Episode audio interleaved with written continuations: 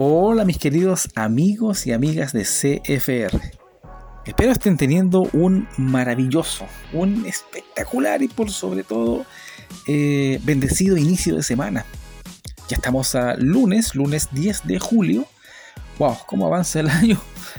y sabes, tengo algo que decirte eh, de parte de Dios y no puedo esperar para hacerlo. Así que, escúchame bien, solo si estás dispuesto a escucharlo y estimas el consejo de Dios, acompáñame en estos no más de cinco minutos.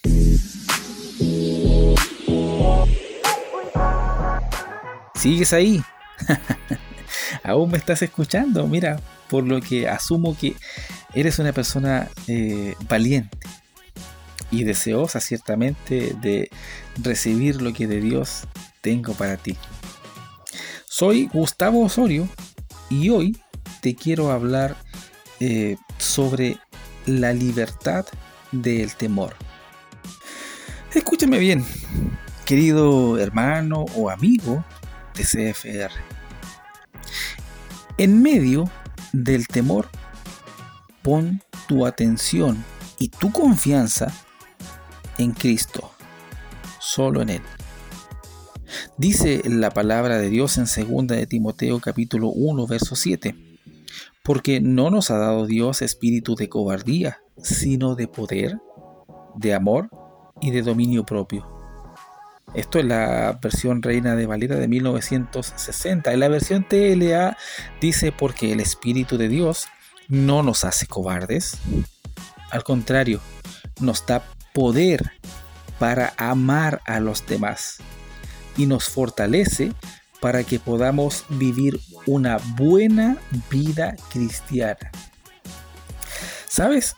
Eh, las personas, te habrás dado cuenta, sienten miedo de diferentes cosas y por diferentes razones. Algunas tienen fobias a las alturas, a las arañas, o hablar en público inclusive. Otras se preocupan por el futuro, que si pierdo mi trabajo, que si me enfermo. Nacen preguntas como eh, ¿estarán bien mis seres queridos? Otras temen al fracaso y ahí surgen otro tipo de preguntas y si decepciono a mis padres o a mi jefe en el trabajo. Mira, el miedo puede paralizarnos poniendo barreras a la vida abundante que Cristo prometió en Juan 10:10, 10, donde dice, el ladrón no viene sino para hurtar y matar y destruir. Esta parte es la buena, la que viene ahora, porque dice, yo he venido para que tengan vida y para que la tengan en abundancia. Mira, también el temor puede hacernos cuestionar incluso nuestra fe o a Dios preguntarnos si podemos o no confiar en Él. Mira, querido o querida, la Biblia contiene docenas de versículos que nos instan a ser valientes. Sin embargo, muchos lo intentamos por nuestra cuenta.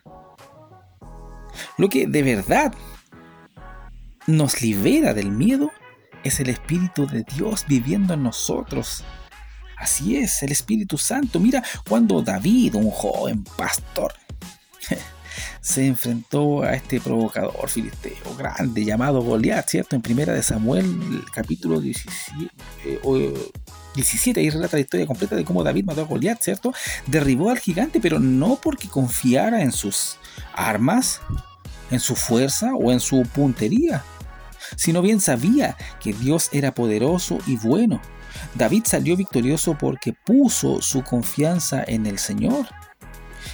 Y por eso, escúchame bien, el miedo no se apoderó de él. ¿Cómo sería tu vida si te dejaras a que el miedo la definiera? Y en cambio te aferraras por completo al poder. Paso en esa dirección hoy mismo. Un paso a la vez. Y te aseguro sorprenderás. Dios te bendiga. Hey, y por favor no olvides que juntos florecemos.